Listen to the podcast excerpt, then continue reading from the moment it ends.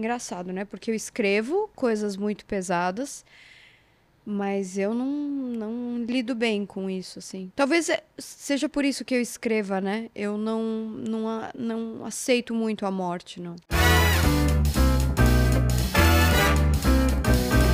Olá, humano! Bem-vindo a mais um Newsológico.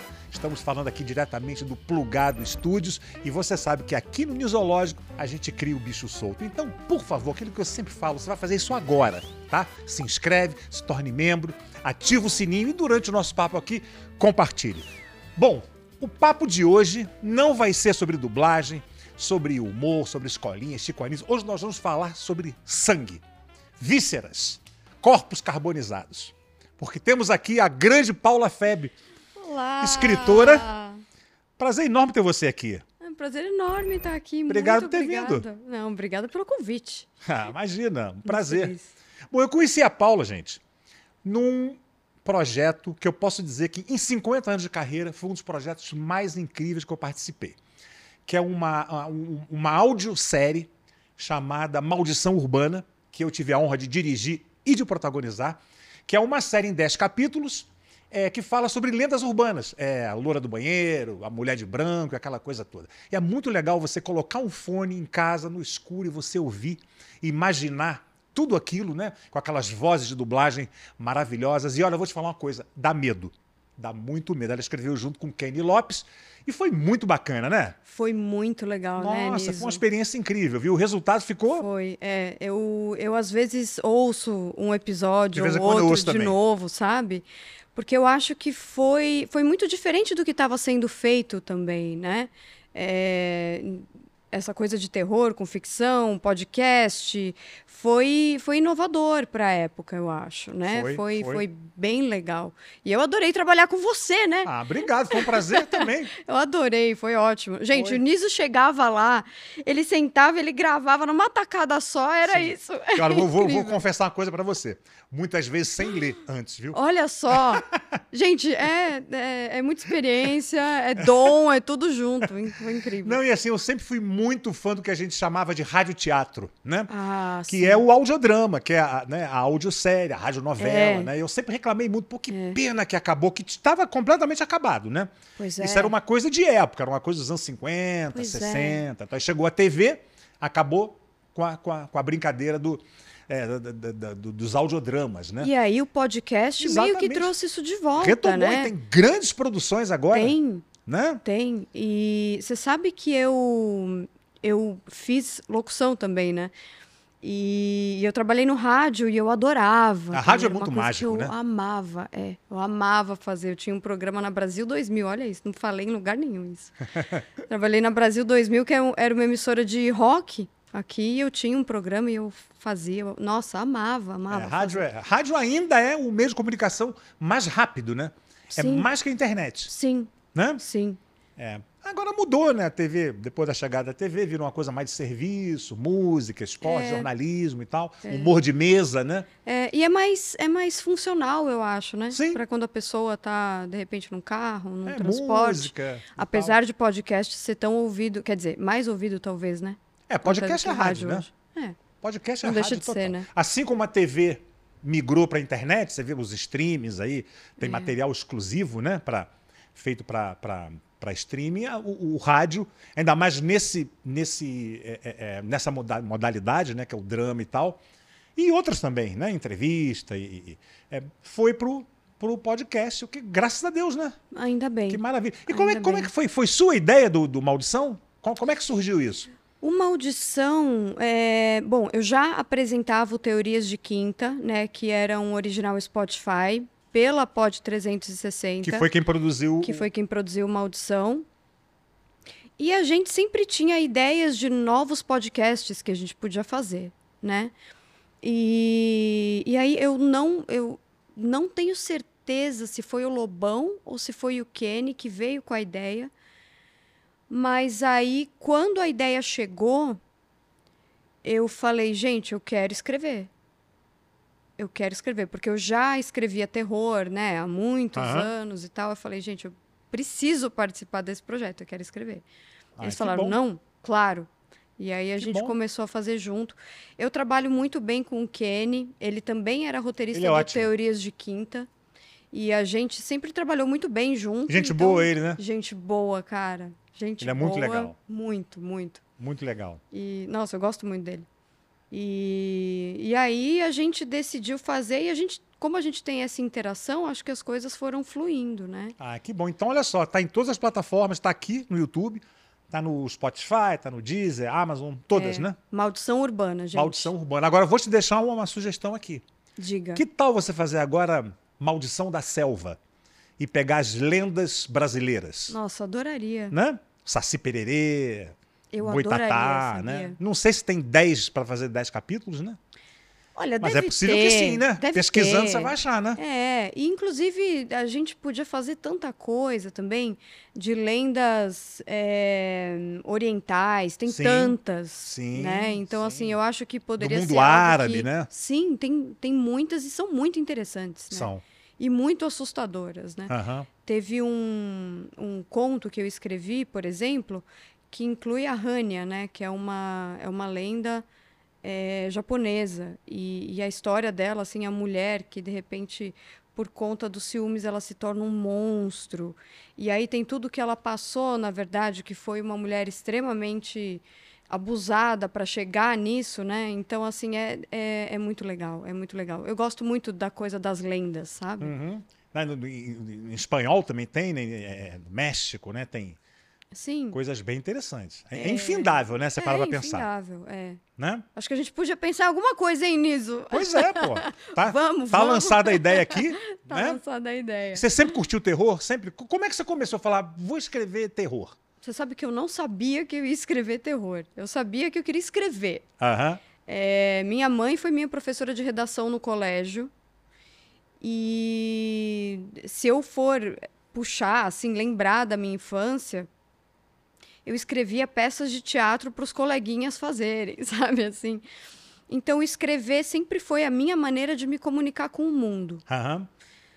Só que com o tempo eu fui percebendo que o que eu escrevia tinha esse lado um pouco mais pesado, né? Tinha um viés um pouco mais pesado.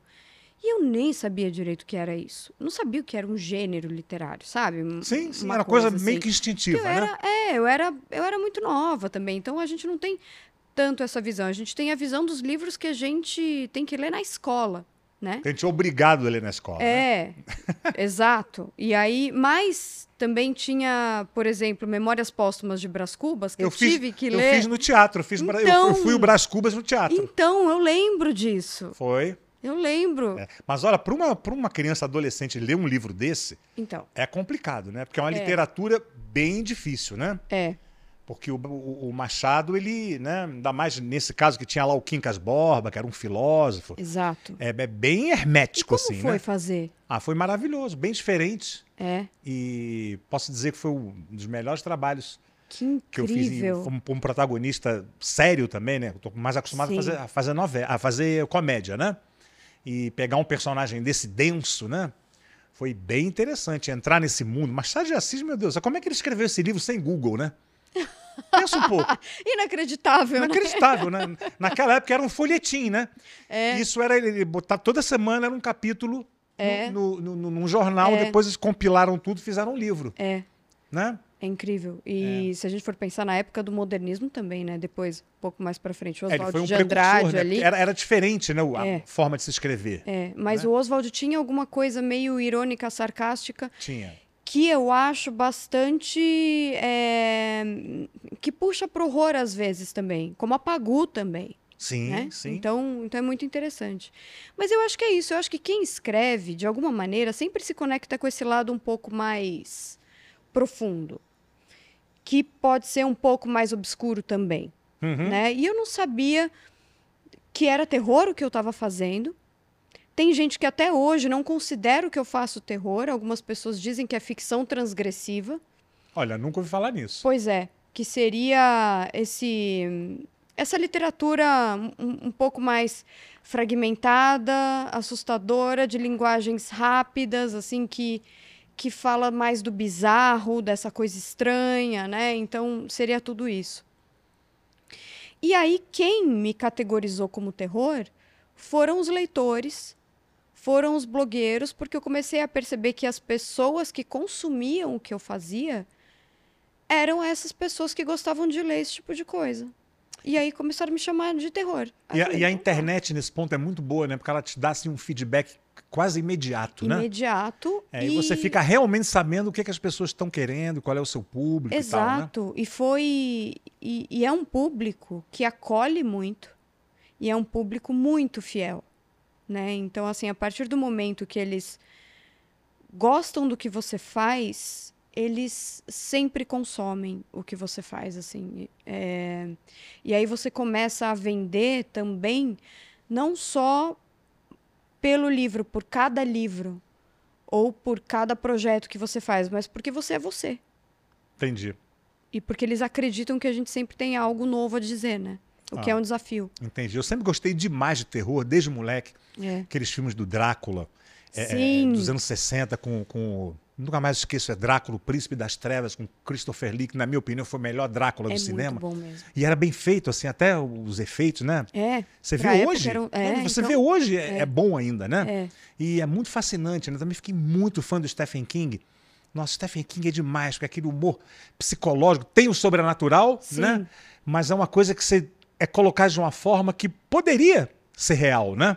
Sim, porque eu acho que também tem essa tem essa questão do que é a alegoria, né? De ser uma fantasia, o terror ser a fantasia dos nossos monstros reais. Todos nós temos, né? Então eu acho que, que também existe essa maneira de, de falar sobre o terror, mas hoje em dia eu acho que o terror nacional ele vem mudando porque ele saiu um pouco do sobrenatural e ele foi mais para o que chamam, e eu não gosto desse termo, tem muita gente que não gosta, que é o novo horror que seria esse terror um pouco mais psicológico, um pouco mais profundo, que tem questões sociais também envolvidas ali na narrativa, uhum. né? Só que assim, quando a gente fala novo horror, parece que a gente está falando que, que o outro horror então não era profundo.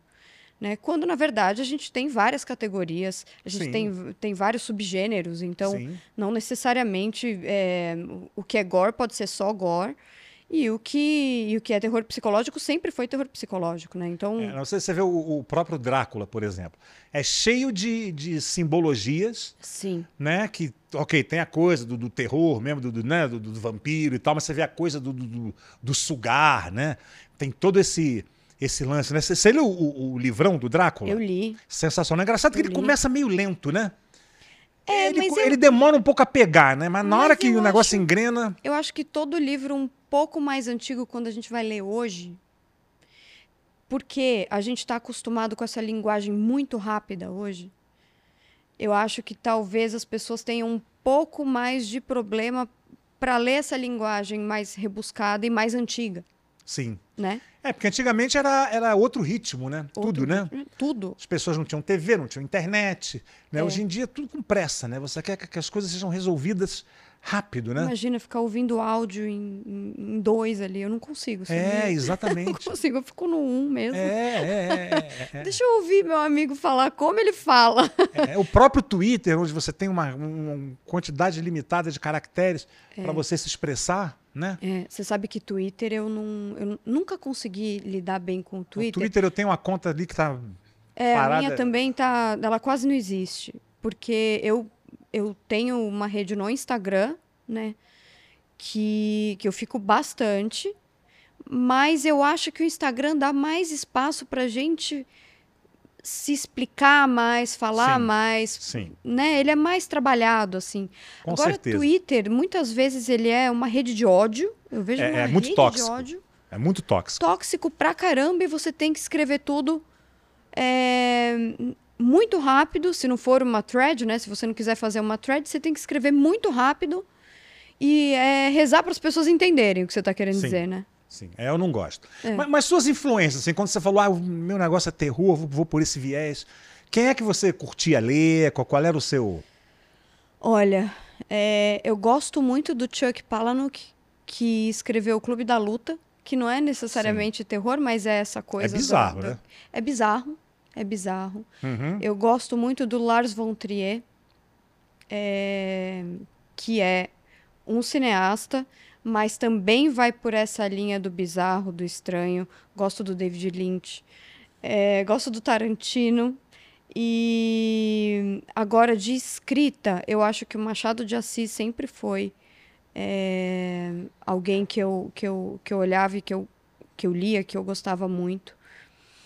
É, o modernismo, principalmente o Oswald de Andrade, quando ele, ele fez Serafim Ponte Grande, o jeito que ele, que ele escreve, a ironia, o sarcasmo ali que ele coloca é, na literatura, eu acho, eu acho incrível. É, Anne Rice, Anne Rice. eu gosto muito da Anne Rice. É, entrevista com o vampiro, né? É. E tem um livro que chama Fábrica de Vespas, que é do Ian Banks, que ele é em primeira pessoa e ele é muito perturbador. Sei. Então esse foi um livro importante para mim. E aí, claro, também não posso deixar de citar Poe, Edgar Allan Poe, né? É. Nossa, isso é demais. Kafka, Nossa, sensacional. Porque eu nunca fui muito nisso do terror pelo terror. Do, do terror sem que tivesse uma profundidade psicológica, entendeu? Uhum. Então, assim, eu acredito que eu tenha várias influências, mas eu não sei o quanto o que eu li me influenciou. Eu acho que eu sou muito mais influenciada pelo que eu vejo, pelo que eu percebo, pelo que eu acho de. pela minha interpretação do bizarro das coisas. Uhum. Eu. Eu acho que isso acaba me inspirando muito mais. Lógico que o que a gente assiste, o que a gente consome, o que a gente lê, é, tem um peso grande. Mas eu acho que não é o que me faz colocar no papel alguma coisa que eu tenha percebido. Eu acho que é simplesmente uma vontade de colocar para fora alguma coisa que eu que eu vi do mundo, sabe? E que talvez eu não tenha aceitado, que talvez eu tenha achado estranho, talvez eu ache que tenha que ser diferente. E eu acho que é isso que me inspira a escrever. E o ser humano é bizarro, né?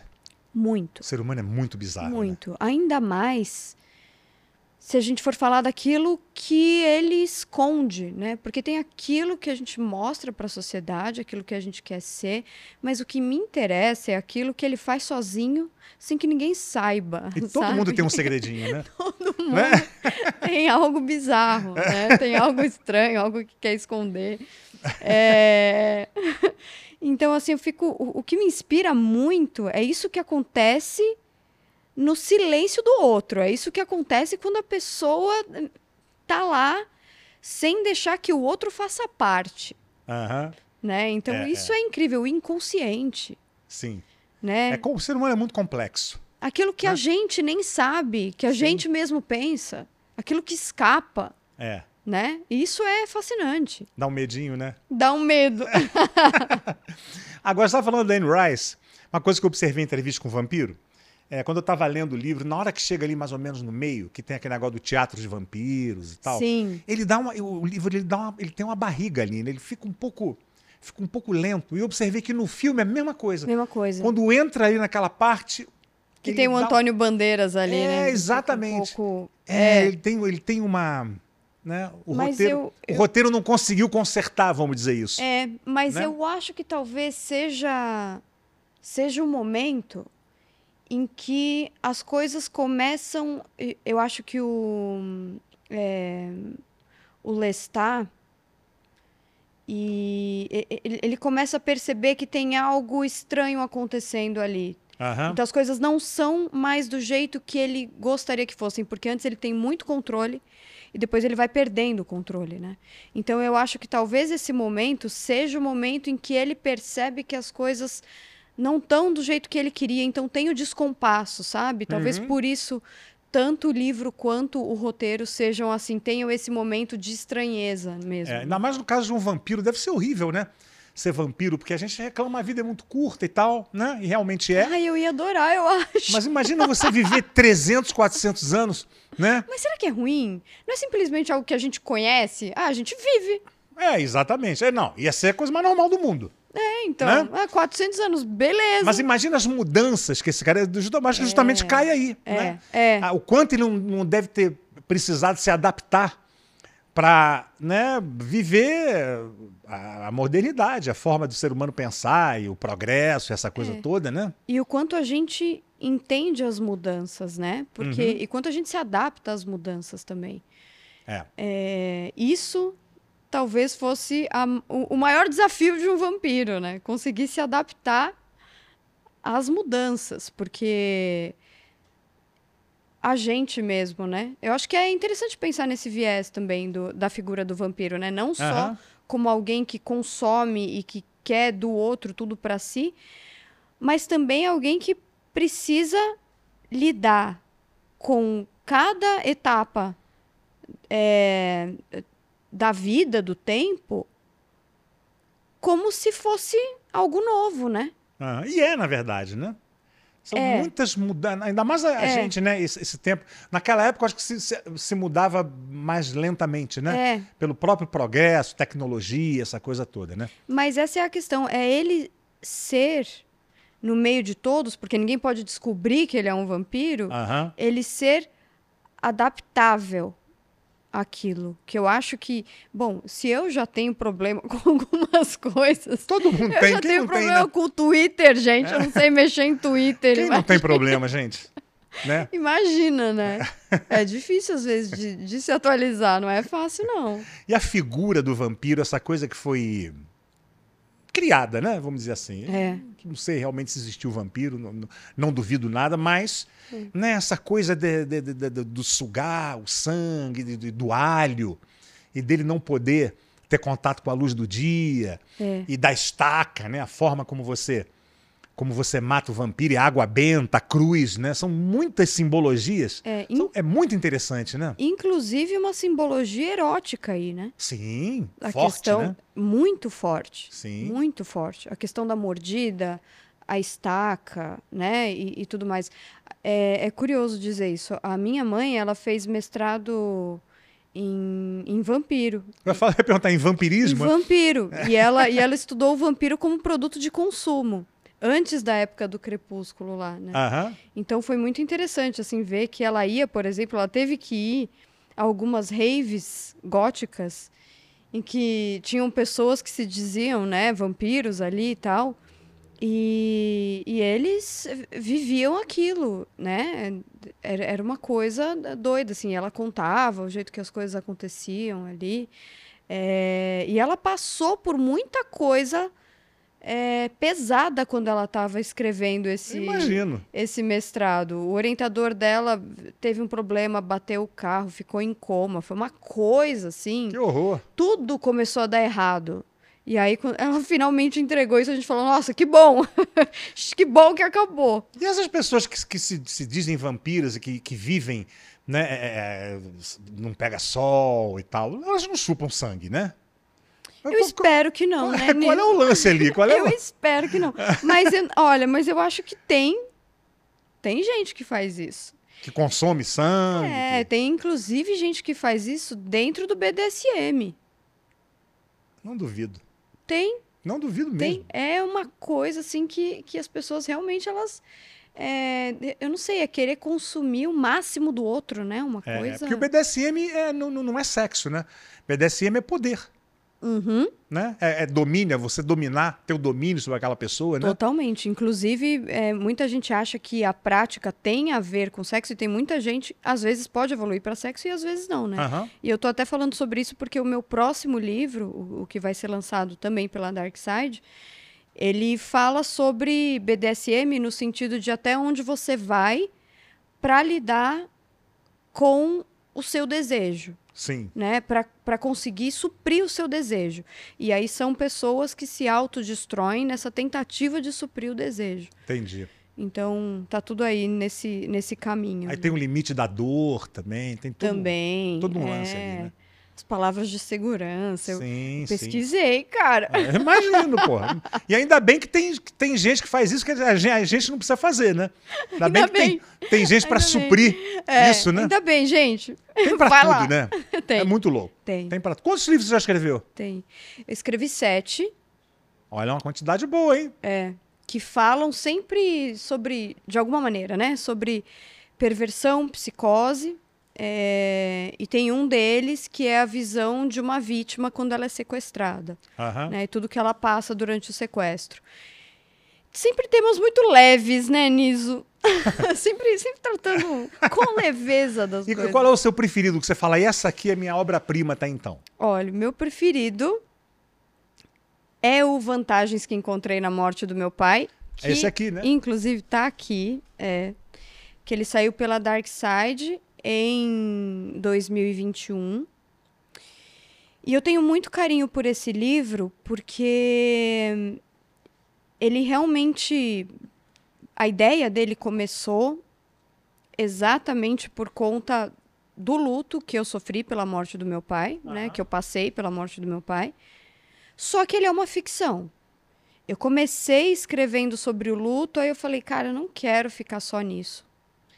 É, Então eu vou escrever sobre uma pessoa que não teve uma boa relação com o pai, que passou por, por uma transformação, porque na verdade ela é uma. A protagonista ela é uma psicótica. Então ela, ela tem um, um, um surto psicótico depois da morte do pai e ela começa a se vingar. É como se ela se vingasse de tudo que ela passou Com o pai. é, com ele em outras pessoas, né? Sim. Então ela começa a, a fazer coisas terríveis assim. E eu também achei importante escrever um livro em que um trauma não fosse superado. Porque eu sempre vejo as pessoas falando sobre trauma quando a gente né, vê é, é, as coisas que têm a ver com isso. É sempre como se a pessoa, além de tudo, além dela ter que superar, eles sempre serão superados e eles tornam a pessoa mais forte. Mas ninguém fala sobre aquilo que não é. É, tem trauma que não supera, É, né? exato. Se isso é uma necessidade do ser humano de querer mostrar que talvez esteja acima. Tá bem, tá daquilo, acima. né? É, é. Tem coisa que não. É, Ainda mais quando você- passa por coisas muito traumáticas, né? Muito. muito pesadas, né, né? também. Tem, e, É. e acontece demais, né? É. Então eu achei interessante assim fazer uma uma protagonista também que, que tivesse essa dualidade, porque em um momento você se compadece, Sim. em outro momento você fala, mas Quem é ela essa foi pessoa? longe né? demais, sabe? É, e o ser humano ele é ilimitado, né? É. né? Ele, ele vai por caminhos assim. Inclusive nada é mais assustador do que a realidade, né? Demais. Demais. E você vê pela história, né? É. É, você vê antigamente, por exemplo, na época da- das grandes conquistas, né? Os, os, os vikings e tal, essas séries que a gente vê, é Nossa. brutal demais, né? Brutal, O ser humano ele é violento por. brutal. Eu acho que a, a- a história fez, né? Porque antigamente você conquistava tudo na porrada, era espada na goela, não, É. tinha, não tinha conversa. É. Se não tem até hoje, né? Você vê guerra até hoje. Como assim? Não dá pra sentar e levar é, um papo, né? é, então, isso é um instinto do violento do ser humano, né? É, e aí, e o Freud fala disso no, no Totem e Tabu, né? Que ele fala que, na verdade, o ser humano ele tem esse desejo intrínseco de, de destruir o outro. É instintivo, né? É instintivo. É. Assim como o sexo, a violência. Que louco, né? É. É, e não é à toa que esses temas fazem tanto sucesso, né? Lógico, porque exatamente eu acho que é, é como se, se fosse o segredo de um encontrando o segredo do outro. Né? Uhum. É aquilo que não necessariamente você pode significar, não, vo- você pode expor para a sociedade, mas você ainda pensa, você ainda não necessariamente vive aquilo, mas você pensa. Sim. Então você quer achar alguma obra em que aquilo seja realizado. Né? É uma forma que você tem também de sublimar, vamos dizer assim, né? Porque quem- Totalmente. Porque quem, nunca teve vontade de matar alguém? Né? Aliás, eu acho que devia ter uma lei assim que, tipo assim, você durante a vida você teria o direito de matar uma pessoa.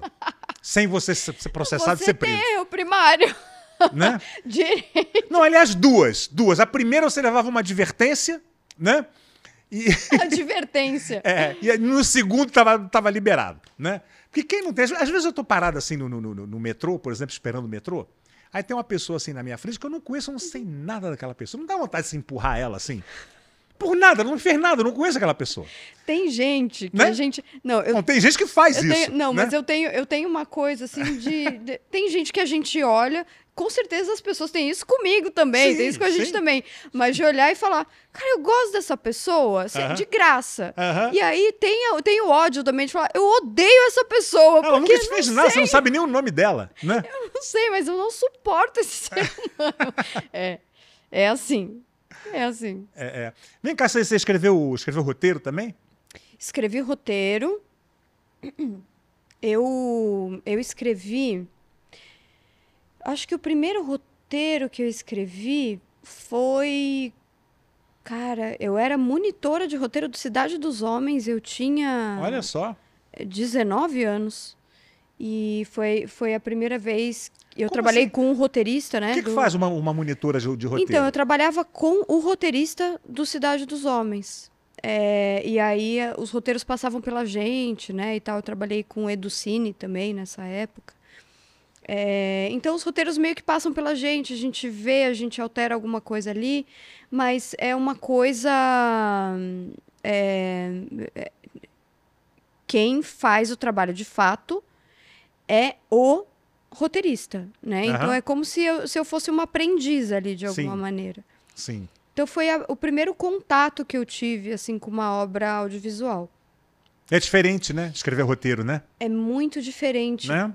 Porque, principalmente eu que escrevo muito sobre o psicológico né, das personagens, é um desafio colocar isso na ação. É, e tem que ser muito sintetizado, né? O livro Tem. você pode é, é, elaborar muito mais, né? Você Exato. pode. O roteiro ele tem que ser papum ali, né? Tem É. que ser. É.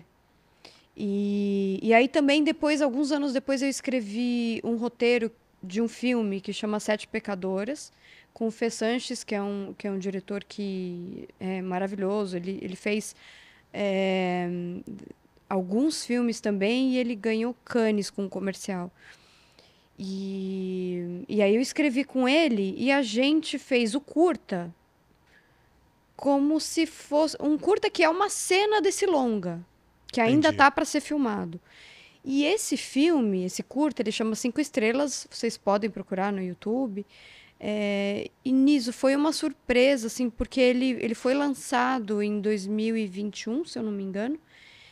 E ele foi finalista do Grande Prêmio do Cinema Brasileiro. Ele foi. é, é, a gente ganhou o, o Prêmio Ibero-Americano de Cinema. Assim, ele começou a ganhar vários prêmios. Ele fez é, parte da seleção do Festival de Cinema de Los Angeles. Assim, a coisa começou a crescer. A gente falou: nossa, que incrível, né? Um filme de terror e tão longe assim. É. Um filme de terror brasileiro e longe desse É engraçado jeito. que o, que o brasileiro ele demorou o cinema, o audiovisual, a incorporar o terror, né? Porque a gente É. sempre imagina terror, aqueles grandes efeitos, aquelas coisas todas, e não precisa, na verdade, né? Você Muito fazer... pelo contrário, quanto menos você mostrar, Exatamente. melhor. E demorou, né? O, brasileiro demorou a, a- a- Eu acho. a- a entrar nesse, nesse, nesse viés, né? Eu acho que demorou para o brasileiro entender que ele podia sofrer.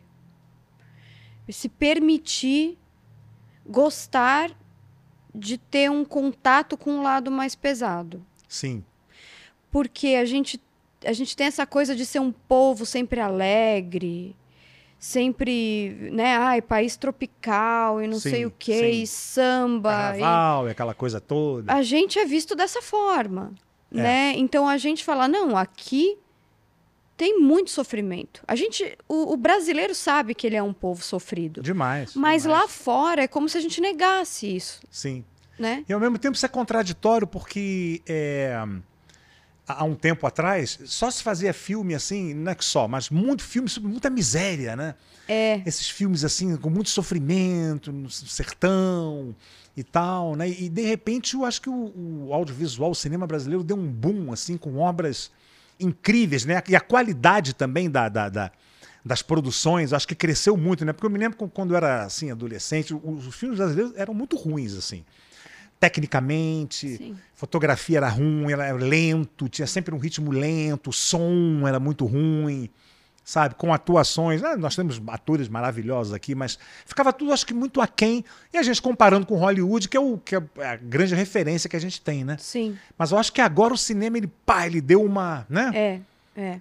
Deu Eu uma, acho também. uma expandida assim. Deu até uma igualada, né? Com o Sim. que é o, o cinema lá fora. Sim, É. tá, tá, tá pau a pau com, com, né? com as grandes produções. É, e, e eu acho até videoclipe, por exemplo. O videoclipe nacional começou a ficar. Nossa, é outra coisa, É, né? Assim, as Tá, produções tá são- nível. são- E eu acho que no mundo todo, né? Você vê hoje, tem grandes filmes coreanos, né, sérvios, Sim. né? Esses filmes lá do- dos países Sim, nórdicos, né? Sim. Tem produções. E, e a Netflix talvez tenha ajudado a difundir isso, né? eu acho que Também. sim. O streaming foi muito bom, né? Muito bom. Para o mercado em geral, né? É. Ficava tudo muito sintetizado ali em duas, um- uma, duas emissoras e É, tal. e agora que- a gente consegue ver coisas com facilidade, coisas do mundo inteiro. Exatamente. né? Mas eu acho que, que o, o brasileiro, assim, é, talvez a gente tivesse uma permissão de, de viver o terror é, real nas telas. Mas talvez a gente não se permitisse imaginar um horror que não fosse aquele do dia a dia, né? Sim. Que não fosse aquele é, das, das favelas, né? Do- enfim, Do sertão, do sertão, árido, né? Aquela ar- é, miséria. esse toda. sofrimento. É Aham. como se esse sofrimento pudesse ser uma pauta, mas é, qualquer tipo de outro sofrimento não, né?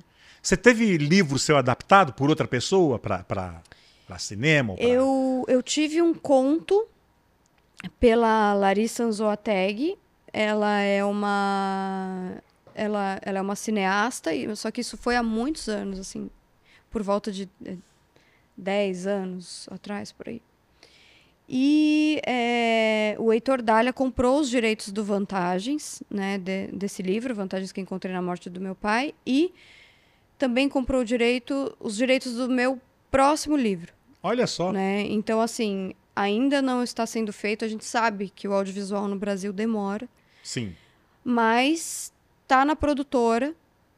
E é isso, a gente tem conversado, né? E eu também trabalhei como roteirista com ele, inclusive em 2020, para um documentário que falava sobre, sobre BDSM, fetiche e tal, e o livro até saiu daí. Ah, que legal. Me, me passa depois aí o, contato que eu quero mandar meu, meu, meu demo de, de vídeo, meu currículo lá. pra- Passo. né? É perto daqui, sabia? Tá cedo. Ah, tudo aqui, tudo de cinema é, Perto daqui. tudo de cinema é aqui ne- nessa né? área, né? Agora, é, é- deve ser um pouco difícil, né? Porque quando você outra pessoa adapta, acho que tem, tem um, um- um- um- Você tem que ter um pouco de desapego, né? Você que escreveu a obra É. original, porque assim. é, não tem como vai pegar um livro desse, fazer tudo que tá aqui, vai dar um filme de cinco horas, né? Sim. Então muita coisa vai ter que ser cortada. E aí vem talvez atores ou ambientações que você imaginava de uma forma. E, e- e- e- Porque o livro tem essa- coisa fascinante, como tem a audiosérie também, Sim. que é você imaginar, né? Não tem efeito especial que ganhe da sua imaginação, né? Exato, eu sempre Então, falo isso. né? Então É. você vai ver ali, ah, mas aí esse ator tá fazendo, pô, mas eu imaginava tão diferente e tal. Né? É. Mas você sabe que eu, eu não tenho essa essa coisa de ser muito purista em relação ao que eu escrevo, assim, de querer que a pessoa seja literal ali no que o livro foi. Eu vejo o livro como um ponto de partida. Uhum. E aí o que quiserem fazer com ele, o jeito que interpretarem, aí é de cada um, né? Porque cada um tem uma visão e eu acho que é uma boa troca o fato de alguém querer pegar algo que eu escrevi e transformar. Eu acho bonito. É, e, e como é uma coisa artística, vai mudar coisas, né? Isso aí não tem jeito. A gente sempre fala assim, ah, eu preferi o livro. Lógico que você vai preferir o livro. Como eu falei, não tem como, né? Não tem como. E cada pessoa pensou uma coisa, né? Exatamente. Cada um É. tem o seu personagem, o Iluminado, por exemplo, que é um filmaço do Stanley Kubrick, né? Com o Nossa. Jack Nicholson. Nossa, é um. E o Stephen King odeia, né? Odeia porque, porque ele escreveu um negócio de uma forma e o cara vai, né? Exato. Ele reclamou muito, por exemplo, falou: não queria que fosse o Jack Nicholson, porque o Jack Nicholson tinha acabado de fazer o Estranho no Ninho, onde ele fazia um, um- um doente mental, doido, um louco, é. se passa num hospício. É. E o Jack Torrance, que é o personagem principal, não tinha nada de louco. Era um cara extremamente classe média, normal, uma pessoa extremamente normal, e que vai enlouquecendo ali É. com aqueles fantasmas daquele. Ó, até me arrepio, cara. Nossa, esse livro, esse livro dava muito medo de ler. É. Né? Então botaram uma figura, ele não era um louco. Muito pelo contrário. Né? Ele tem todo um processo ali que ele vai enlouquecendo né, di- diante da- dos, das coisas que acontecem É sobrenaturais que ali. você olha pro Jack Nicholson, você já fala, né? Não, ele já tem doido, cara de maluco, né? doido. Né? Na verdade, ele é, né? né? Você sabe que teve... Gente, eu preciso contar isso. É, Eu encontrei o Jack Nicholson numa fila Jura? de um McDonald's em Nova Você Jersey. tá falando sério? Tô falando sério. Nossa senhora. Tô falando sério. É, eu Não é morava que- lá. Não é uma coisa que aconteça todo dia, né? É, quando eu morava lá, e eu sabia que ele, que ele tinha nascido naquela cidade. Sei. E, e aí eu sei que eu fui. Tava eu e uma amiga minha alemã, a gente. A gente tava assim na fila, eu olhei e falei. Sabe quando você olha e você não acredita? Eu falo, não, não é possível. É, porque são pessoas tão intocáveis, Não, né? imagina, não é Vamos dizer possível. assim, Ele não né? vai estar na fila do McDonald's e tal. Falei, amiga, quem. Quem é? Te lembra alguém? Ela, é o Jack Nicholson, é o Jack Nicholson. Meu Deus! Mas eu não tive coragem de falar com ele. Ah, que bobagem. Eu não tive coragem. É, ele é uma figuraça. Não tive. Ele é uma figuraça. Tem muito cara de maluco, né? Tem, É. tem, tem. É, mas é, eu, eu, eu, eu, eu gosto da figura dele É, para um- esse, um pra tipo esse bom. filme. Para É. esse filme eu, eu acho bom também. E o Stephen King também não gosta do fato de, de ter sido o gelo ali, né? A coisa da parte final, enquanto no livro é o calor. É, É, exatamente. No, no livro, é, é o final, o, a, ele- ele- porque ele tá- a profissão dele, o cargo dele é cuidar da caldeira, né? En- Enquanto tá fora de temporada, né? E aí, como ele pira, a caldeira vai. Uhum. No final explode tudo. Né? E a mulher e o filho conseguem escapar naquele snow, naquele carro de, de neve. Né? Então mudaram bem o final. É, Né? Ele morre ali no acho que por isso que ele não, congelado. não né? curtiu também. Bom, É, ele disse que ele não curtiu. E tinha também um- um- uma coisa que não tem no filme, que eram aqueles bichos de. de que, se, faz com planta, né? Aquela escultura. que você vê muito na sim, Disney, sim, né? sim. E esses bichos tomam vida, né? Aham. Tem todo um lance Aham. ali. Mas é aquela coisa, tem que cortar coisa, não tem jeito, pô. Tem, gente. Vai ter Né? quantas horas o filme? Aham. Né? O personagem que eu amo nesse filme é o cozinheiro, Sim. que é o, né, que é o, o Sim. cara morre com uma machadada na cabeça. Essas coisas são maravilhosas. Como a gente é né? mórbido, a gente gosta disso, né? As coisas são maravilhosas. Tem, tem o. Cara, tem o Terrifier, que, eu, que é um, um gore, assim, de um palhaço que sai matando todo mundo. É um filme, assim, a menor profundidade, sabe? Só que são tão grotescas as mortes, Aham. assim. Que agora já vai ter o Terrifier 3, que é um filme de Natal. Eu, não- eu tô, tô louca Meu pra Deus, ver deve isso. ser um Papai Noel. Né? É, tem a diferença do filme de terror para o filme de massacre, né? Por exemplo, a- a- É. o massacre da Serra Elétrica. Aquilo não é, não é metrô, não é metrô, não, aquilo não é terror. É. Né? Aquilo ali é uma matança desenfreada. É, então, tem e o- nenhum, o, não Terrifier é isso, assim. Aham. Quer dizer, é terror, né? É, não deixa de ser, né? Mas Não deixa de ser, mas é, é, é engraçado, porque é meio ele não, gratuito, né? Meio, né? não é pra dar medo, né? Ninguém vai Aham. ter medo com aquilo, é só... É assustador no sentido do grotesco. Você Aham. fala, nossa... Não, e graficamente, né? É, Jogos Graf- Mortais também, né? O primeiro, ele é, ele é... Nossa, eu acho ótimo. Mas depois também vai... Algum, em alguns deles vai perdendo um, É. um Não, pouco, vai, uma coisa da diluindo. morte pela O- morte. O né? Chuck, o brinquedo assassino, o primeiro é maravilhoso, pô. Sim. Muito pela novidade também, né? Sim, é. Depois é ele vai indo num, num caminho que você tem que inventar, né? Você tem que, você tem que variar, É. né? E começa a entrar por um caminho ali, vira uma coisa meio, Não, total. meio gratuitão, né? Total. Mas, você gosta de, de, de terror gratuito, assim? Ou, Olha, ou mais ou menos, viu? Mais ou menos. Eu prefiro realmente o, o que tem uma, uma. Mas tem coisa muito interessante. Eu acho que tem. Para pra pensar o brinquedo assassino, o Chuck, o primeiro, é muito interessante, você. Na temática toda, né? É Uhum. um cara lá que. Um assassino que, né? Coloca o espírito dele lá naquele boneco e tal. É. Né? E, e tem toda uma simbologia do, né, do, do garotinho, e é bem interessante. Agora, no final, nesses já tem o quê? Um, deve ter uns 10, né? Nossa, tem, tem muitos. É, né? no final ele já é meio que um robô, né? Ele já virou meio que um. É, é verdade. Você sabe que eu gosto muito do A Hora do Pesadelo. Cara, você Fred imagina. Krueger. Você imagina você não poder dormir? Você não É. pode dormir, senão você morre. É, É, é assustador. É, é. É assustador. E esse- tem esse negócio, né? Eu, como psicanalista, tem esse negócio do inconsciente, dele tomar conta dos seus sonhos. Nossa, eu acho incrível. É bem simbólico, é bem. É. bem... Mas, mas você estudou roteiro lá em Nova York? Eu estudei roteiro. É... Deve ter sido uma bela experiência, né? Foi, foi sim. Eu sempre quis. Eu sempre fui fascinada pelo cinema, né? Eu, eu gostava muito do cinema, assim. Eu falava, não, cara, eu quero, eu quero trabalhar com isso, assim. E sempre fui fascinada pela escrita. Sempre foi roteiro, assim, o meu, o meu foco. Mas eu acabei eh, me desencantando um pouco com o cinema e focando mais nos livros quando eu percebi que para escrever roteiro eu não tinha tanta liberdade narrativa quanto eu teria no livro. Sei. Ah, com certeza. O livro Então- você, você pode Fazer o que você quiser. pirar muito mais. Você pode. Então, né? E aí eu percebi, falei, nossa, cara, eu gosto de escrever roteiro, mas escrever livro é é outra coisa, assim. É mesmo porque o roteiro você vai ter limitações técnicas, né? E até para fazer, né? Demora mais, é, é, é menos solitário o trabalho. Claro Uhum. que para você colocar um livro na rua para ele vender é, é uma coisa de um trabalho de muita gente também, né? Você escreve, mas tem o revisor, tem o diagramador, tem a editora, tem muita gente trabalhando para fazer um livro acontecer. Mas você escreve sozinho, é um trabalho, trabalho completamente solitário, solitário. exatamente. Agora, no cinema, você precisa de muita coisa dando certo para que aquilo aconteça, para que aquele produto aconteça, né? É, é assim. Imagina que em Nova York você tenha trabalhado, né? Tem- o que, que você fez lá? Eu, bom, eu fui como au pair, porque eu não tinha dinheiro para pagar o O curso, que, que é isso? então Desculpa minha ignorância. babá. Eu trabalhei como babá para poder estudar.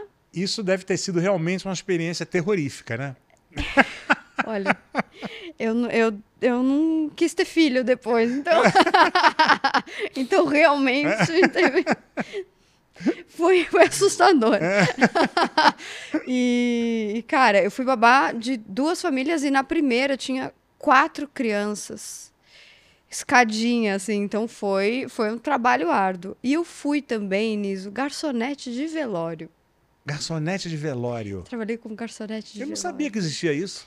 Existia. É bem só que específico, né? Só que lá não é no velório em si, né? Assim, é, eles fazem o velório, o enterro e depois tem a recepção. Eu Entendi. era na festa, né? Festa. festa. E aí eu servia comida na festa. Aham. Depois ali, pós-mortem. É, velório, parando pra pensar, é um ritual muito louco, né? Ai, cara, você né? sabe Por que que... exatamente o velório? Alguém me comentou uma vez, falou, cara, aquilo ali é uma preparação pra você, porque você não precisava, teoricamente, do velório. Morreu em terra, crema, faz o que É, quiser. Você sabe Pra que você pode escolher não, não ter velório, né? Ah, Eu imagino que sim. Pode escolher. É. Não necessariamente precisa. Mas eu, eu acho que ele existia há alguns anos, né? Hoje não precisaria da, mais. da, da catalepsia da, da- Pra ter certeza que a pessoa tava, Morreu, né? tava morta. É. Pra ver se não levantava ali. Nossa, imagina. Tem um caso em, em- em- que meu pai conta lá no- no- na terra dele, no Ceará, Ah, que se velava em casa na mesa, né? Então tá lá o, o, o corpo, daqui a pouco era, era isso. Gente. Hum. A pessoa levantou e falou, tipo, é, cadê fulana, sabe? Aí pá, quatro desmaiados. Nossa, imagina. Nossa. E sabe que faz pouco tempo eu fui num velório aqui, aqui em São Paulo de, de uma pessoa, cara, sendo velada em casa. Eu não sabia que isso existia mais. É, né? É engraçado. Me, me lembra muito coisa da antiga do interior. Então, Né? é. E, e foi aqui, e assim, é engraçado, né? Porque eu escrevo coisas muito pesadas, mas eu não, não lido bem com isso, assim. Talvez é- seja por isso que eu escreva, né? Eu não, não, não aceito muito a morte, não. É, a morte é uma coisa bizarra, né? É. Se você parar pra pensar que a gente, a gente já nasce condenado, né? E a única certeza que a gente tem na vida, isso é uma frase clichê, mas é a morte. A gente não sabe nem o que vai acontecer daqui a 10 minutos saindo aqui no trânsito, né? O que É. pode vir a acontecer. É. Mas a morte é certa, né? E é, muito estranho, né?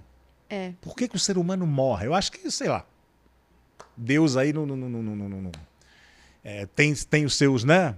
Tem os seus. Mas é, é- é- é literalmente assim, muito bizarro, né? Eu acho muito que é uma- esquisito. Eu acho que é uma coisa narcisista não querer morrer, né?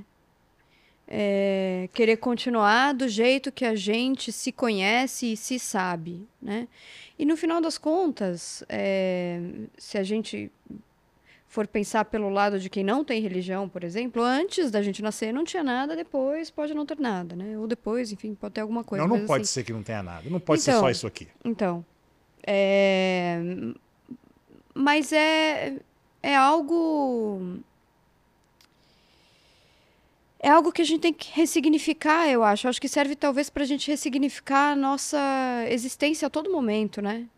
Assim, entender se a gente fez o que a gente queria, se a gente é, foi capaz de deixar para o mundo aquilo que a gente esperava, minimamente, né? O que a gente espera, porque eu acho muito difícil deixar tudo que a gente quer. Mas eu acho que serve mais como uma, uma maneira da gente é, ver o que a gente quer ser. Sabe? Servir meio como uma, uma pulsão de vida, vamos dizer É, assim, sei lá, totalmente. pra gente. Totalmente. É, é, muito louco. E agora acho que também tem uma, uma questão geográfica, populacional. Porque imagina se as pessoas não, não morressem. Não, não- ia ter espaço, né? não, não podemos ter vampiros. Não, e não ia ter espaço. O mundo Não já é dá. superpopulado, né? Então, né? Imagina. então. E nasce mais do que morre, né?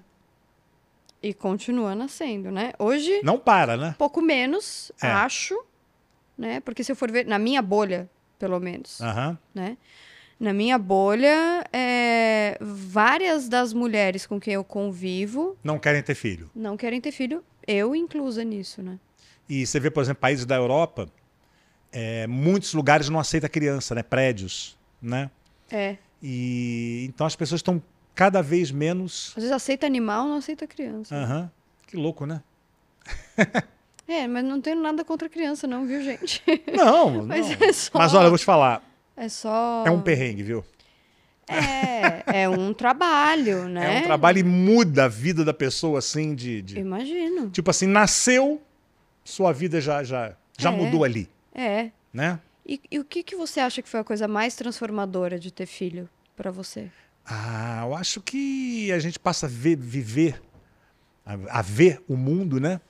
De uma forma diferente, porque é um grau de preocupação grande que a gente tem e todos os perrengues que tem. Você, você sempre fala assim, olha, torce para o seu filho nascer com saúde e bom aluno. Porque escola é um saco, assim, Uhum. sabe? É, é, é- Ainda mais esse, sistema que, que, que a gente tem de, de, de, de- escola, com essas matérias insuportáveis, que, né? E, e é Podia bem... ter mudado já. né, É, um- eu acho, falei isso aqui uma- um- em um, um dos episódios aqui, pessoal. Ah, e e você estava indo muito bem até falar da, da- da- do, do problema de, de educacional, né? Mas eu acho que é, eu acho totalmente equivocado, né? Mas, enfim, também cada um. Mas, mas você passa a ver realmente, assim, com, com né? são serizinhos que chegam e que vão mudar sua rotina de cabeça para baixo, É, sabe? né? E não tem como não, né? Não tem como não. Se você é um pai e mãe presente, né? Claro, lógico. né? Porque tem gente aí que É, não tá nem aí, que que, tá que nem aí, larga, é. né? É. Não, não consigo imaginar como as pessoas fazem uma coisa dessa. É, e essa é uma das grandes críticas do livro, até. Né? O abandono parental, Sim, né? sim. Isso aí é uma coisa traumática. É, É, total. não- não por mais que a pessoa diga que lide bem com isso, o, o, o- abandono é punk, né? E é muito rápido também. Então você vê aquela, aquela criancinha, daqui a pouco, pum, é um adulto, Hum. né? É muito louco, cara. Muito louco. É. Mas, mas no, no custo-benefício, é muito bom. Mas eu entendo perfeitamente sua posição de não querer? É. porque é uma guinada de 360, assim, na sua vida. Mas sabe que, que, que, como mulher, isso é uma questão, né? Sim. É, é- é uma, uma pressão grande, né? É, mais dos outros, eu nunca, eu nunca Uhum. desejei, assim, eu nunca tive a vontade. E, e aí, eu, eu acho que tem, tem muita mulher que às vezes acaba tendo filho, porque, né? É, acha que tem que ter, ou, ou eu mesma, em, em, em médicos, assim, sei lá, você vai em ginecologista ou qualquer coisa, o próprio médico diz: não, mas você vai conhecer uma pessoa um dia e você vai querer, como se a minha vontade dependesse sempre da vontade do outro. Né? Sim, sim. Então. É uma pressão. Isso é uma coisa muito cultural. É.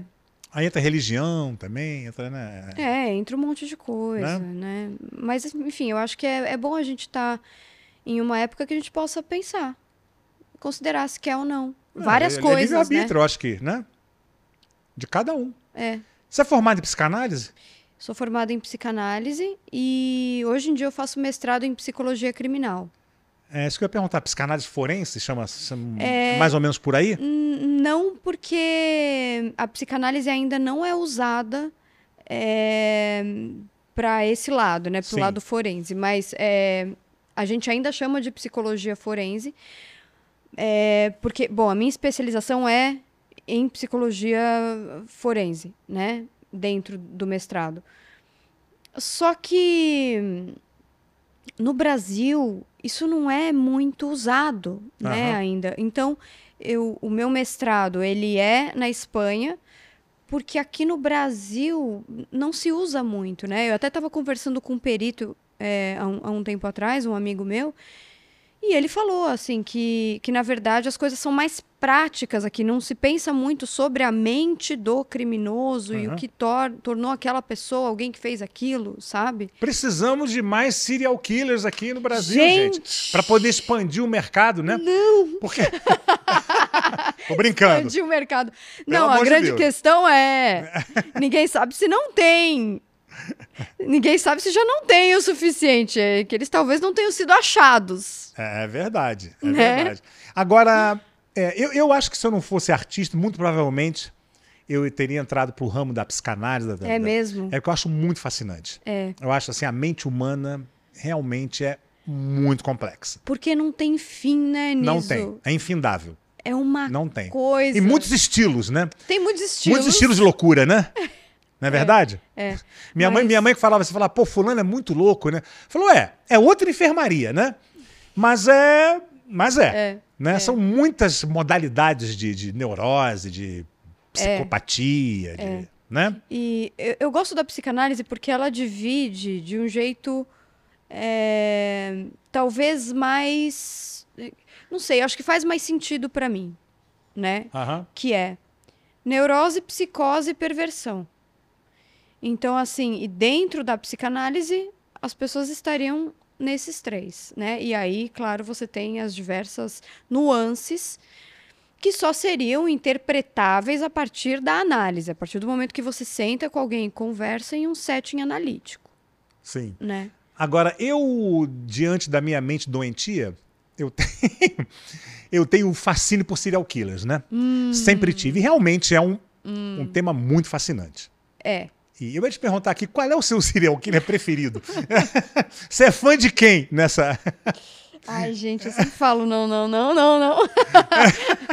não, não sou fã de ninguém. Não, é lógico que não, mas não, eu né? sei, eu sei, eu sei. É, mas eu tenho que falar isso porque, como psicanalista, né, gente? Vai que um paciente meu me vê aqui falando que eu sou fã. Bom, Mas se você é, é, é psicanalista criminal, que paciente é esse que você? Mas sabe que eu atendo, eu atendo neuróticos também, né? Que dentro da psicanálise seriam os, os mais usuais, assim, né? Pessoas que não, não, não são nenhum grande perigo. Todo mundo é, né? Na verdade, né? É, Todo mundo tem sua dose, é. né? De, de, de, de neura. A de- gente não sabe até onde vai. Ninguém, a gente não sabe da gente. Sim, né? sim. É, Total. mas eu eu também tenho esse fascínio por serial killers, não vou ser hipócrita, que o Niso sabe muito bem. Não, e não somos só nós dois, não. É, Muita gente tem. É, muita gente. Muita gente. E Inclusive, esse- tem esses malucões, o Ted Bundy, esses mais Então. classicões. Os caras recebiam cartas de, de, de amor. De, de fãs, assim. Imagina isso. isso. é muito louco, né? Você imagina isso? Isso é muito louco. É, eu tem alguns que, que me que me impactaram demais. Então tem o Chikatilo, que é um serial killer russo, que ele ele matava crianças. É um né? careca. Um careca. Tá no Ele- livro da, da, da, da Ilana Casoy, ele? Tá, tá. Sim, sim. é, a história dele, assim, é muito difícil, porque na guerra ele já tinha que. Eles já tinham ali onde ele vivia, ele tinha que consumir outras pessoas, eles tinham que comer outras pessoas para conseguir sobreviver. Canibalismo, né? Tinha, tinha isso era, era comum, né? Assim, Então, assim. E, e ele viu a mãe dele passar por vários abusos, né, durante a guerra, e ele tinha. Vários deles têm es- essas, esses problemas. é, esse, esse Sexuais, histórico né? de infância com abuso. Então, assim, É, é, é muito triste ver a história dele, sim. né? E depois. O que levou ele, ele, a, a- né? Exato. E aí, bom, tem vários, né? Eu recentemente li o livro do pai do Jeffrey Dahmer, que o pai do Jeffrey Dahmer escreveu. A série é boa, né? A série é boa, eu adorei, principalmente porque ele é mostrado como se ele fosse um boneco. Eu acho que foi a série que melhor conseguiu Ele mostrar. é meio que um autômato, né? Ele, é- ele é meio, né? Ele é meio. Né? Você vê Total. que ele é um cara. Você vê que não tem. É como se fosse um boneco. Sim. É um ser humano, mas é um boneco. Ele não tem a ligação afetiva É, porque esses caras, eles são totalmente sociopatas, né? Totalmente. Eles não têm, não, não têm culpa, não, não têm. Não tem culpa. Não, não tem felicidade, não tem tristeza, não tem inveja. Eles são. É, eles, eles não têm é, empatia, eles não têm ansiedade e eles não têm medo. Eles não têm. Imagina, é o super-herói da desgraça, né? Sim, e, mu- e muitos são pegos pela sua prepotência de achar que ele está acima Tá de. acima de tudo, né? imagina. Tá acima de tudo e de todos. Agora, você vê que não são loucos assim. Tem uma psicopatia forte para você chegar a um, a um ponto desse, mas eles sabem muito bem o que estão fazendo, né? É, Tanto que eles alguns- escondem, né? É. Eles, eles fazem manobras para a polícia não pegar. É que tem, né? tem, A maioria, pelo tem menos. dois né? tipos, né? Assim, tem o organizado e o desorganizado. Geralmente, o organizado ele vai ser perverso. Porque porque ele, ele pensa melhor naquilo que ele quer fazer, ele, ele planeja melhor. Agora, o psicótico, geralmente, ele não tem muita organização porque ele vive dentro do próprio delírio. Então, tem, por, é, por exemplo, o Vampiro de Sacramento, Richard Trenton Chase, que ele é, achava que era hora de matar quando o sabonete estava molhado embaixo. Sabe? Tipo, quando você vai lavar sua mão, deixa o Sim. sabonete ali e ele tá molhado embaixo. Se ele estava molhado embaixo, era hora de sair para matar, porque era o jeito que os é, ETs se comunicavam com ele. Então ele, ele saiu assim, fazendo coisas brutais, terríveis. Mas ele não se preocupou em tomar cuidado com a cena, em Sim. se esconder, É nem porque ele nada estava disso. num delírio. É o delírio dele. Então, Aham. assim, você vê que não existe um contato com a realidade. É um contato muito distante com o que é real pra gente, né?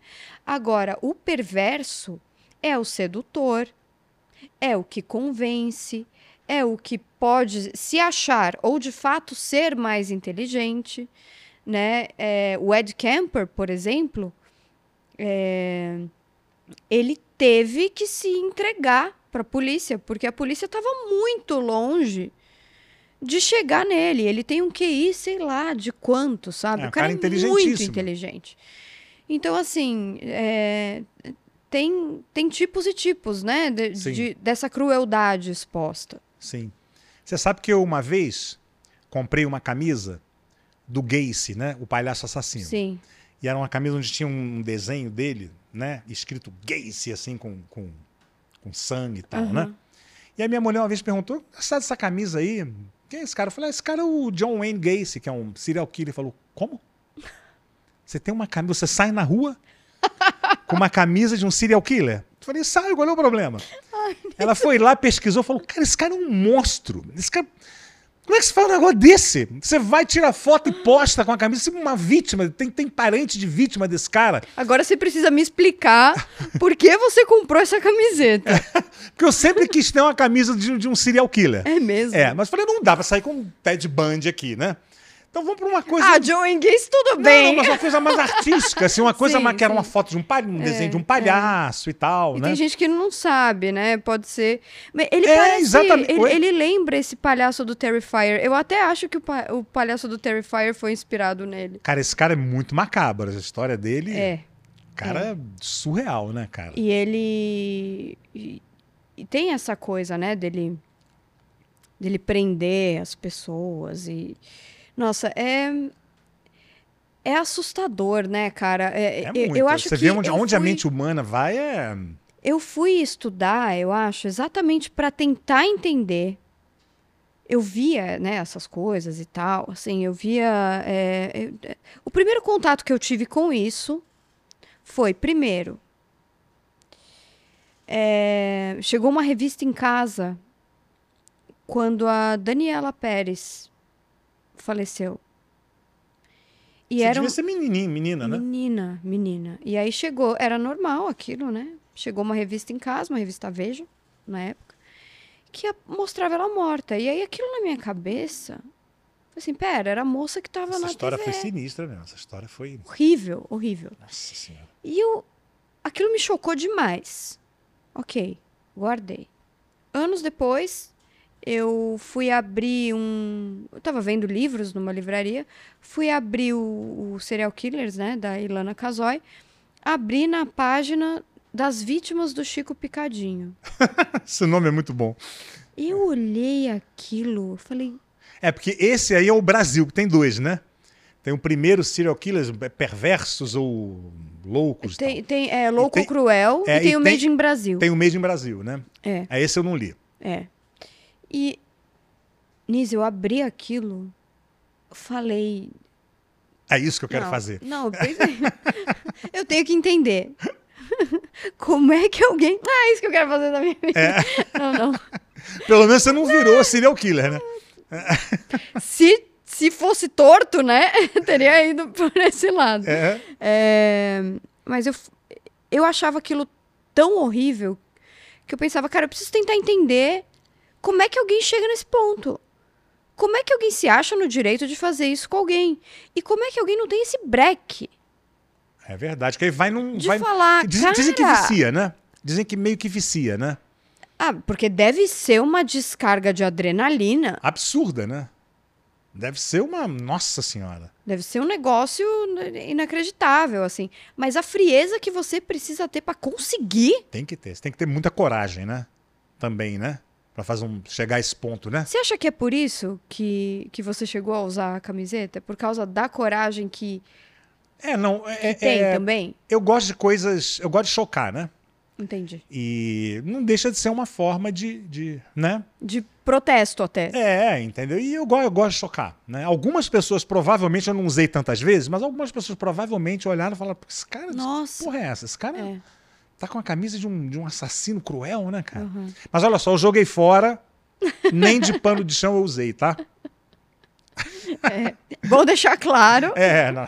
Bom deixar claro. Não, é que eu, eu também acho bom deixar claro que, assim, não é porque a gente estuda isso ou quer saber mais sobre isso que a gente aprova Uhum. ou acha que foi certo o que aconteceu. É, não sei se ele ganhava direitos sobre essa camisa, que de uma certa forma eu estaria é, corroborando para né, para o cara de alguma forma se dar bem, né? Talvez, talvez vá pra família.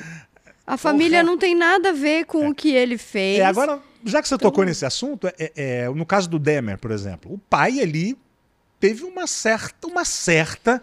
Que, pô, você chegar para um filho e ficar pegando bicho morto na rua para dissecar, não é uma coisa muito normal, né? É, não, não é. E, e o livro inteiro, inclusive, é, esse, esse, esse livro está à venda pela Dark Side também. É, tradução de uma grande amiga minha, Verena Cavalcante. É, ele começa, inclusive, no livro, falando dele. Ele fala muito dele. E ele tenta o livro inteiro buscar similaridades entre ele e o filho. E é doido, porque ele começa é, tentando se conectar em um bom lado do Dahmer, algo que ele acha bonito, algo que ele acha que, do Dahmer criança, né, ali ainda. E depois ele tenta se conectar com as coisas terríveis que o filho fez. Então, porque o filho estava tendo um destaque na mídia, apesar de ter sido por algo horroroso, ele ainda tenta se conectar. É, ter um holofote ali, ver algo de parecido que podia dizer que ele também seria alguém importante. E assim, é assustador. É porque também imagina a cabeça de um, de um pai desse. Por mais que o cara tivesse uns desvios aí, de, É. não, como eu falei, não é normal um cara ficar pegando bicho e abrindo bicho, tirando víscera de bicho com, com uma É. criança, né? É. Que era o que ele fazia. É. Mas imagina a cabeça de um pai desse, ver que o filho chegou a, a- aquele ponto que ele chegou, que aí o filho foi muito além do que pegar bicho na, na- rua e, É, e, é. e abrir, né? E eu acho. é, tem uma coisa muito bonita que ele fala, que é. É, eu, eu não sei, né? Porque eu não sou mãe, mas eu achei. Me tocou, assim, quando eu li. Que é. A gente sempre acha que um filho está perto da salvação.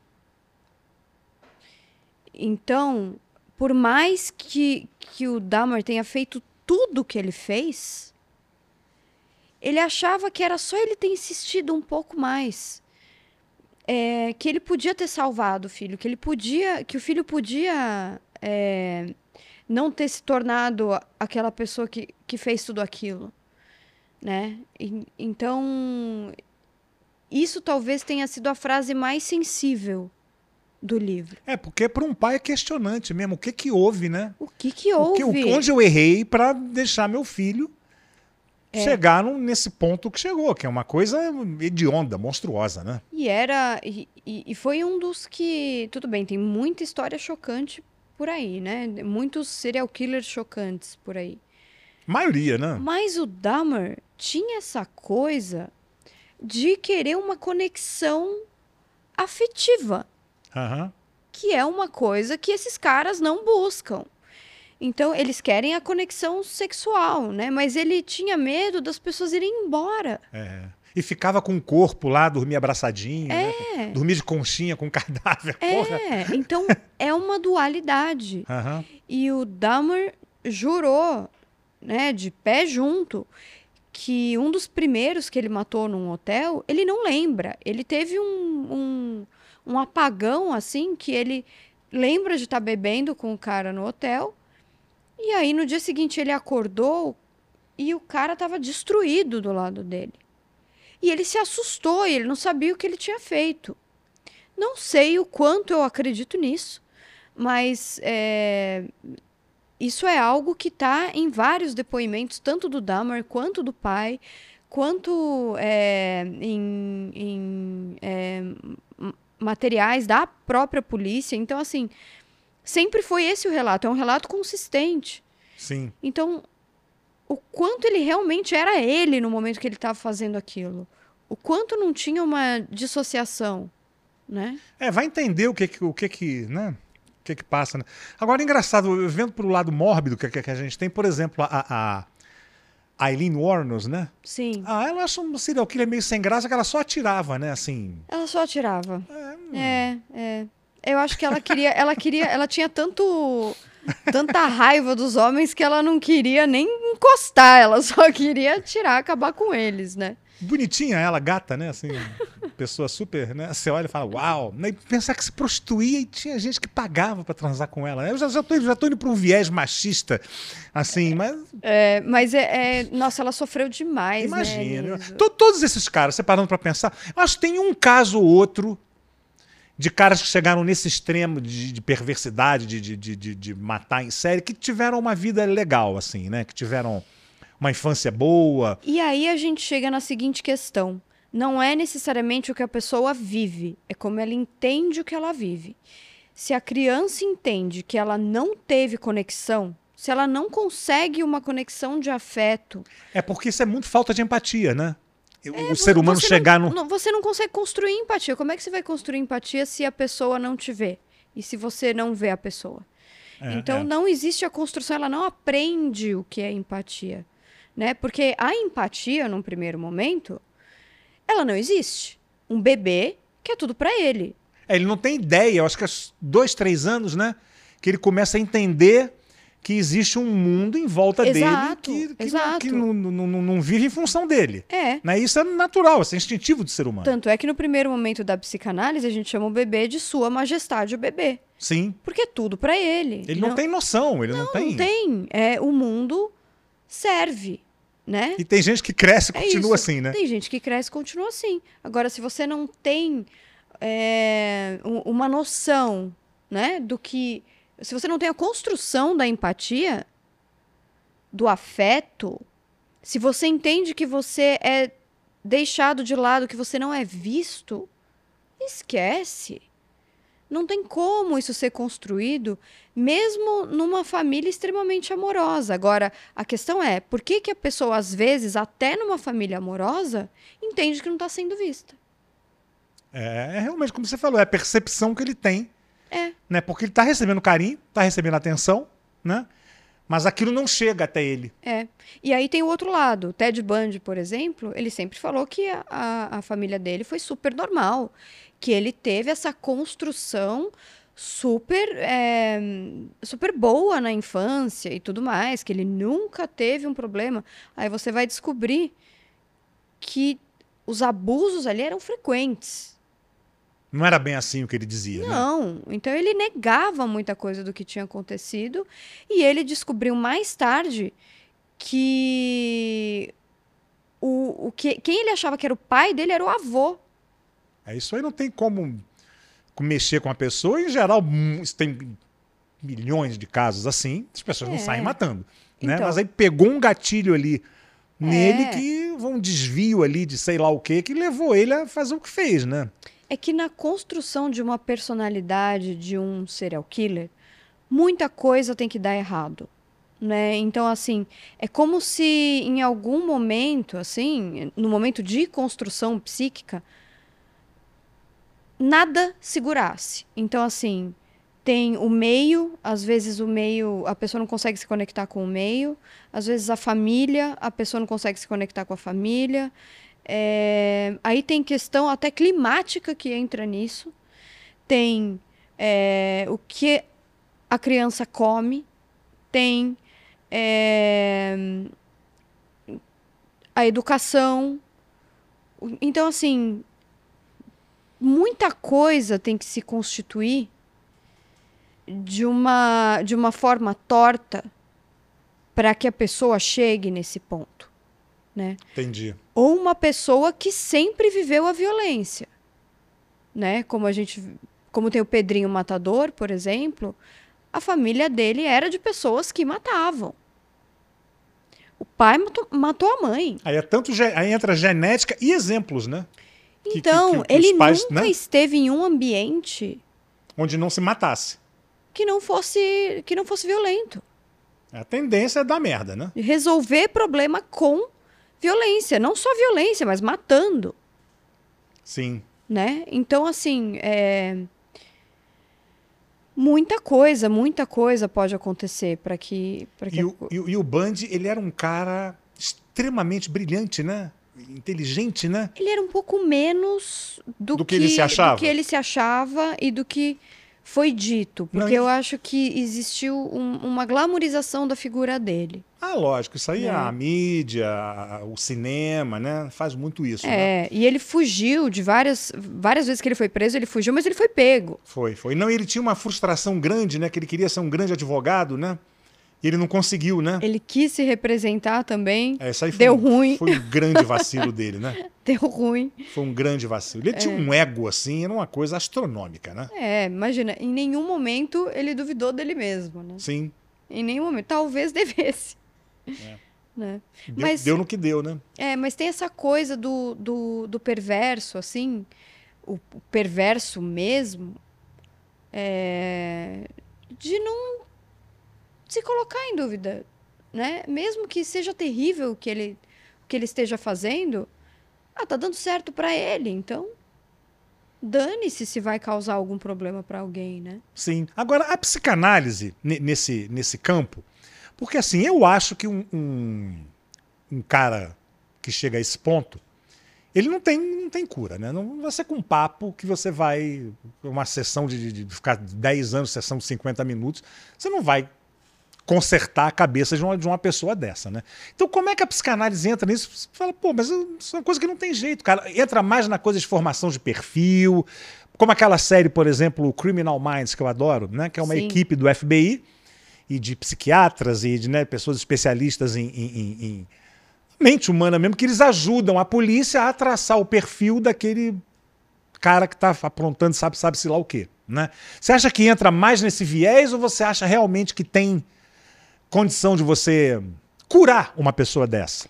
Eu acho que tudo é impossível até a gente descobrir que é possível, né? Uhum. Então, é, num primeiro momento, a psicanálise diz sim que, que alguns traumas não são superados e que é, a gente não pode é, curar. É, eu costumo coisas. dizer que psicanálise não cura, né? ela faz manutenção. Mesmo é. até no, no, na gente, as pessoas é. E a gente fala, né, normais. Né? A gente discute muito dentro da psicanálise a cura na análise. Porque é, é dual, né? Às vezes a gente não, não sabe o que mais tem, o que mais pode surgir na análise, mas a análise é uma descoberta de si mesmo, é uma conversa, é uma é uma é um jeito de você se livrar daquilo, das expectativas dos seus pais sobre você, né? Então a psicanálise é, é, é mais isso, assim. Agora a psicologia ela tenta muitas vezes curar, sim, é, pessoas que, que sejam. É, que tenham cometido assassinatos terríveis e que sejam serial killers e tudo mais. Inclusive, é, existe um método de trabalhar com, com alguns desses serial killers que está sendo feito é, nos Estados Unidos, no corredor da morte, que é o terapeuta, o psicólogo, ele se coloca no lugar de pai do, dessa pessoa e ensina a lei. Então, talvez a psicanálise entre na questão do superego, que é a lei, que é fazer o outro entender que existe uma norma. E mais do que isso, acolher a norma. Né? Então, existe uma tentativa é, e talvez um dia a gente consiga mudar, né? Talvez consiga. É, não todos. É, casos e casos, né? Há casos e casos. Sim. Mas, tem gente que não tem. Tem gente já que se tentou, sei lá, lobotomia, né? Já se tentaram coisas absurdas para curar coisas que nem eram um problema.